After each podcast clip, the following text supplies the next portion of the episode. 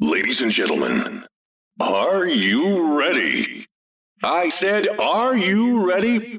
Let's count down together. 好了啦，芭比，赶快来教我。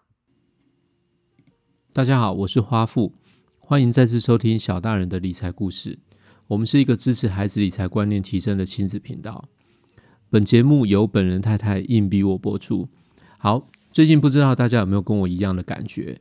呃，不论走到哪里呢，都很常听到人家在谈论股票这件事情。不论是在外面吃饭，隔壁就在谈股票这件事情，或是剪头发的时候，设计师也会呃多一点关心，问一下说：“诶，我买了什么什么股票，你觉得怎么样？”包括是我前一阵子做捷运的时候，我记得以前啊，每个人都在划手机。都在划手机，不管不管是在看什么瓜子啊、菜啊嘎，或者是眼球电视台，诶，结果我现在发现，整台列车上每一个人都还是一样在看自己的手机荧幕，不过每一个人看的几乎都是看盘软体，我倒是觉得还蛮特别的。那天呢，我去了一个咖啡店，我想说呢，偷个闲，找个时间，然后在外面写一下文案。结果我的眼睛呢，虽然是专注在电脑荧幕上面，可是我的耳朵闲不下来，我还是一直听到隔壁，嗯，不管是左边右边啊，都一直在谈股票，甚至去上个厕所的时候，就听到说厕所里面两个男生在交谈，也是在谈股票这件事情。所以我真的觉得，嗯，有一点太多了。不过这也代表一件事情，就是说少见的热闹程度又回来了。我想大家应该有一个认知啊。台股已经到了一万六千点，这是一个台湾加权指数有史以来最高的一个位置。但是呢，感觉好像只有少数的人觉得很开心。为什么？因为这个呃行情呢，集中在只有少数的股票在上涨，特别是大家知道的台积电。现在有台积电的股票的这些股东，一定会非常非常的开心。为什么？因为呢，台积电是一家大到不能倒的企业。所以简单来讲，它其实不太会有倒闭的风险，因为它已经是国家级的企业。那这种股票呢，俗称大牛股。简单来讲，就是风险很低，但是呢，它的缺点就是它的涨势跟动作就是跟牛一样的慢。只是没有想到今年，特别是今年从嗯，应该是说从去年到今年，我们没有想到的是，它最近的表现简直就跟飞牛牧场一样，用大象跳舞。已经不足以来形容它，它简直就是一个飞天的牛了。好，那么这样子就产生一个问题，毕竟台积电的案例只是一个非常难得一见的机会，市场中呢，你要看到这样子的大牛股大涨的机会，其实很少很少。以我自己的经验来看呢，过去二十几年，其实我只有看到今年，特别是这一次的台积电有发生这样子的状况。那么就回到一个问题。到底在投资的安排上面呢？我们是应该要重压个股，还是应该要分散风险，还是应该怎么来看待？所以呢，我今天就想跟大家谈一下，什么叫做资产配置？资产配置的这个基本概念是什么？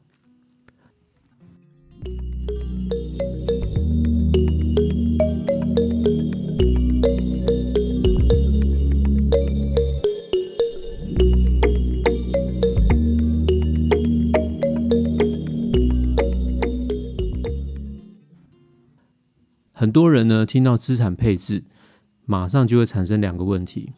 第一，请问我没有资产，我该怎么配置？好，这一点如果这样说的话，我就觉得说，呃，不要开玩笑。你可能有银行啊，你可能有存款啊。简单来讲，这就是你的资产啊。你把这个资产，就是你这个现金，你决定放在定存还是放在活存，它两个之间产生的利息是不一样的啊。这就是一个不一样的资产配置啊，是不是？好，那如果有人说，哦，我要参加了波高啊，哥不要那爬光啊，我哪来的存款？好，那我跟你说，你也不要开玩笑了，你总有薪水吧？你总有收入吧？薪水你是全部交出来给你太太，还是你自己留一点？这也是你的资产配置啊，对不对？好，男女要平权，可能是拿出来交给先生，也不一定。都总之就是说，你是全部交出来，还是自己有保留一点点？这也是一种资产配置，对不对？好，所以我们先定义，我们一定有资产，有资产我们就会需要配置。那第二个问题是什么呢？第二个问题就是有人可能会说，哦，我不懂资产的配置。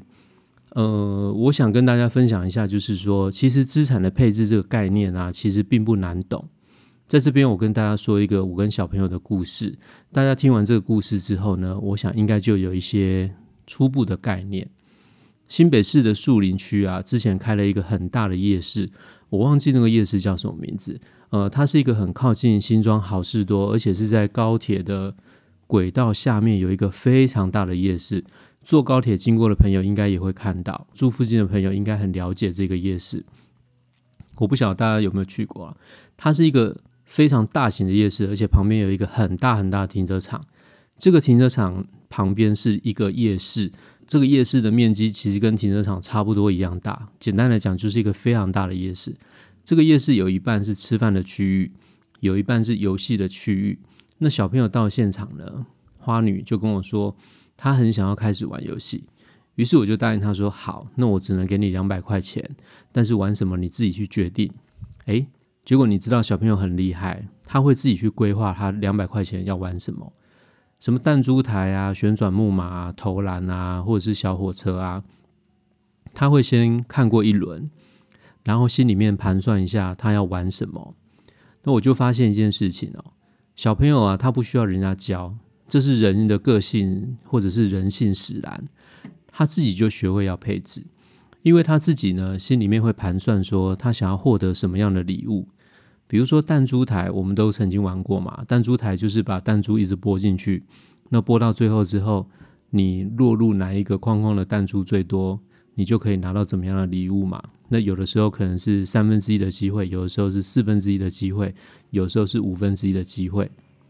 那当然，弹珠台它是一个胜率很高，但是产品很小，就是呃奖品很小的一个游戏。那反之呢，像投球、投篮这种九宫格，或者是说呃我去投篮球这种的游戏呢，它是胜率很低，可是，一旦你只要得到的时候，你可能会拿到一个很大的奖品，就是类似娃娃等级之类的奖品，而不是像弹珠台可能只是给你一个糖果。那好一点的，可能只是一个铅笔盒。简单来说呢，就是说这两种游戏会有很明显的差异。所以呢，花女呢，我就发现她自己配置自己手上的资产，然后让他在一定的机会之下呢，尝试拼拼看能不能得到更大的产品。所以小朋友呢，他就会同时去玩一些胜率高的游戏，然后也希望能够拿到一些小奖品回去，所以他也去玩了弹珠台。其实呢，在这种两呃，应该说，在这种不同的报酬率之间。做这种简单的选择概念，其实就是资产配置的概念。所以我当下也有跟花女解释一下，就是说，哎，其实你很棒，因为你做出这样的选择跟这样的安排呢，无形中你不晓得是什么，可是其实你就是学会了资产配置。OK，说完了，这就是资产，这就是资产配置的基本概念。所以呢，小朋友如果可以懂资产配置的概念呢，我想大家想一下，应该都是很容易可以了解的。好，那再来呢？我想跟大家谈一下进阶版本的资产配置。什么叫做进阶版本的资产配置呢？就是以我过去的一个股票投资经验来看啊，我觉得资产配置进阶版本大概会分为三种。第一种就是同属性的产品，然后透过不同的族群来做配置。这当然最常见的就是股票市场。当然，在基金或者是 ETF 上面啊，它也是类似的概念来做不同的配置选择。最常看到的就是在股市当中，我们常常会听到用电子股、传产股、金融股来做分类。那简单来讲，你在这三种股票当中，或者三种族群里面，你选择你放的比重不一样，这就是一种呃同属性但是不同族群的资产配置。怎么说呢？像是电子股，它最活蹦乱跳。很容易遇到暴涨暴跌，那相对来讲，它的风险跟报酬都一样很高。那像金融股呢，它最稳健；那传产股呢，它就必须要抓到景气的循环。所以，就像我们刚刚说的，在夜市里面选择玩什么游戏一样，电子股其实它就像投篮，它的机会很低，但是它的奖品很大。那反过来说呢，传产就是居于中间的位置，那金融股就次之，就是说。它的胜率很高，但是它奖品很小。这也就是对我们来讲，就是保守的人呢，其实你可以把金融股的比重稍微放多一点。那越是积极的人呢，你就应该把电子股的比重放多一点。但相对来讲啊，就像我刚刚说的，报酬率它越高，风险也就会越高。也就是说，如果你非常的集中在一个族群或者是一家公司的话，那你这样的选择就是属于一个赌很大的配置。好，第二种的这种资产配置呢，我把它分类叫做同属性的产品、同族群，但是它是不同位阶的标的，听起来有点难哦。那请听我解释给大家听。像是机构法人，他们常常这样做。所谓的机构法人呢，就是指大家都听过的，像投资公司、信托公司、呃银行、保险业者，或者是外资。这些的公司呢，它的共同点就是他们手上有一堆的钱，因为他们可能跟客户或者是跟股东募集了一大笔的钱，那他们必须透过这些钱再去做一个投资，然后来争取一个相对的报酬率。所以他们投资的第一步追求的一定是什么？一定是避开风险。避开风险就是我们常听到的避险。那么呢，怎么样来避开风险？像是目前现在这么高的指数位置了，已经是台股有史以来最高的位置了，再进场是不是会很危险？是啊，没错。所以呢，我举个例子，让大家可以去想一下。大家现在可以看一下台积电的走势，它是一个从右下角往上升的趋势。那同时呢，我也请大家去看一下大力光的走势。大力光是一个从呃，应该是说从左上角往右下角下跌的走势。这个东西呢，我知道有些人可能会蛮难的，不过我会在节目文章的后面，我把他们的走势图连接放上去，所以大家如果想看的话，直接在上面按连接，那快速的叫出这个走势图来看一下我们所举的这个例子。怎么说呢？法人呢常常做的手法就是一个动作，就是他同时会看好一张的台积电，同时也看坏一张的大力光。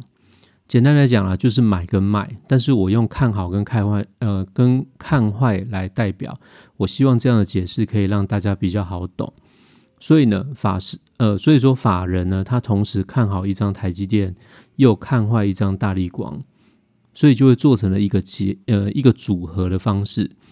如果今天呢发生在一万六千点的高点反转了，那是不是指的就是说看好台积电的这一边股价损失了？但是看坏大力光的这边，却因为这样就受贿了，对不对？所以在一正一负的抵消之后呢，大跌当中多半都会维持高于大盘的正报酬率，或者是低于大盘的下跌幅度。相对来讲，就是说大盘如果继续一直上涨的话，虽然你在这种一正一负的组合抵消下，你的报酬率不会算很大。可是，当你遇到暴跌的时候呢，在这种一正一负的抵消下，你的风险其实会低的很多。好，大家想一下，就是说，他们同时会用一正一负的组合来做一个抵消。如果在上涨的中间，它的报酬率不会算很大，但是它的胜率很高。那同时呢，遇到暴跌的时候呢，它的风险会低的很多。这样就是什么？这样的做法就是法人来做配置使用。有的时候呢，法人不一定是用个股来做组合，有的时候他也会用期货来做代表看坏的这一边，这就是大家常常听说的，就是呃，就是所谓的做空避险。有机会呢，我可以跟大家再做一个详细的说明，那大家在这边可以先有一个概念就可以了。第三种的做法呢，就是用不同属性的产品，呃，来做配置安排。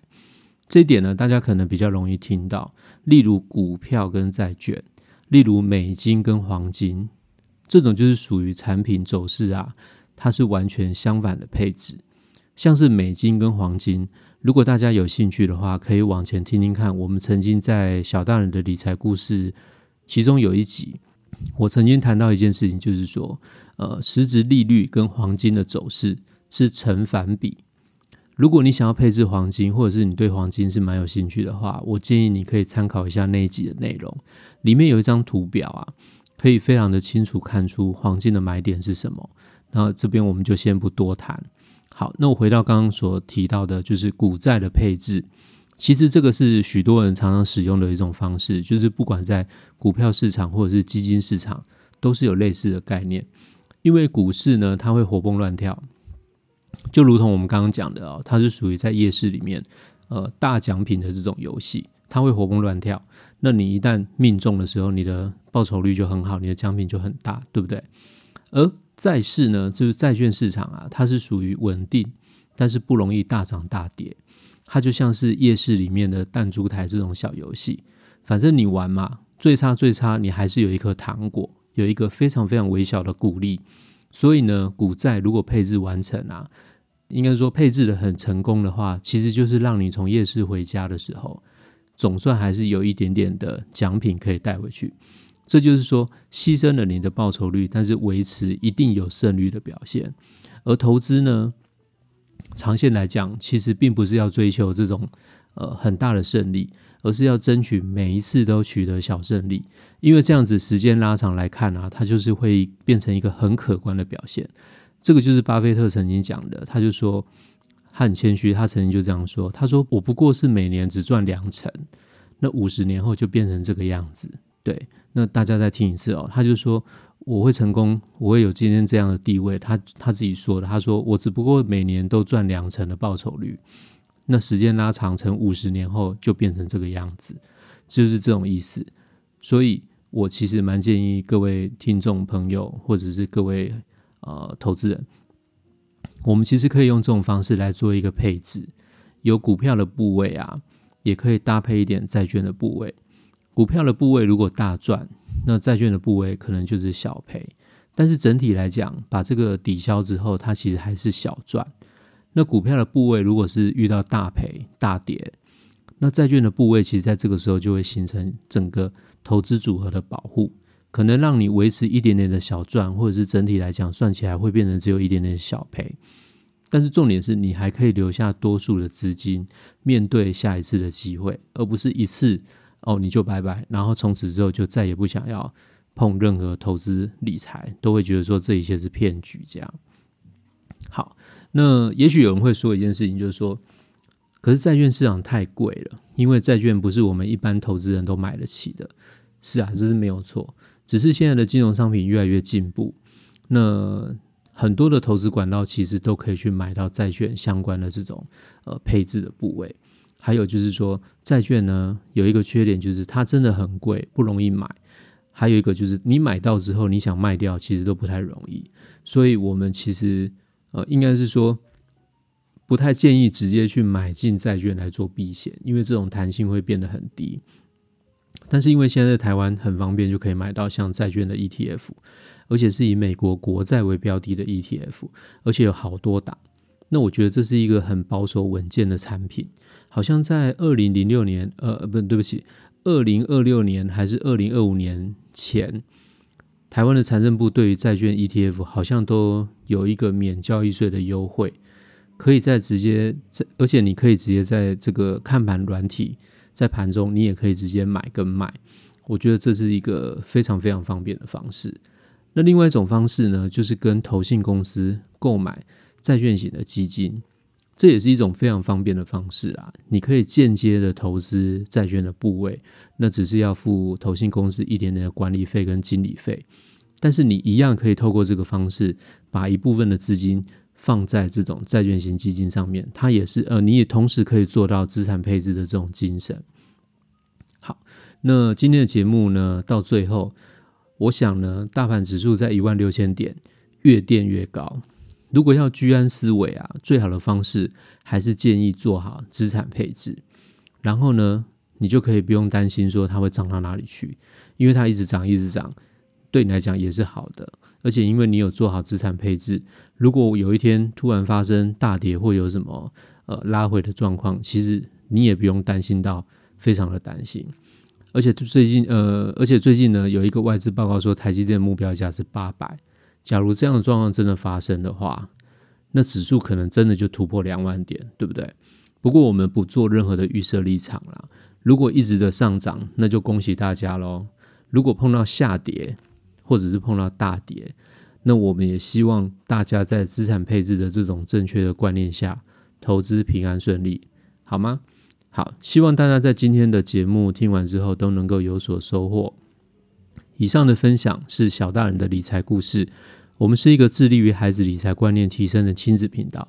我们会一直用最浅显易懂的方式，或者是举例来谈理财知识。也请大家订阅我们的节目，同时呢，帮忙我们五星评论，或者是推荐给有这种理财需要的朋友。我们已经建立了这个小大人理财故事的粉丝专业。如果大家有任何的想法，或者是有任何的问题，或者是想听一下什么的内容，或者想听什么的补充，请不要客气，随时跟我们互动。我们下次听哦，拜拜。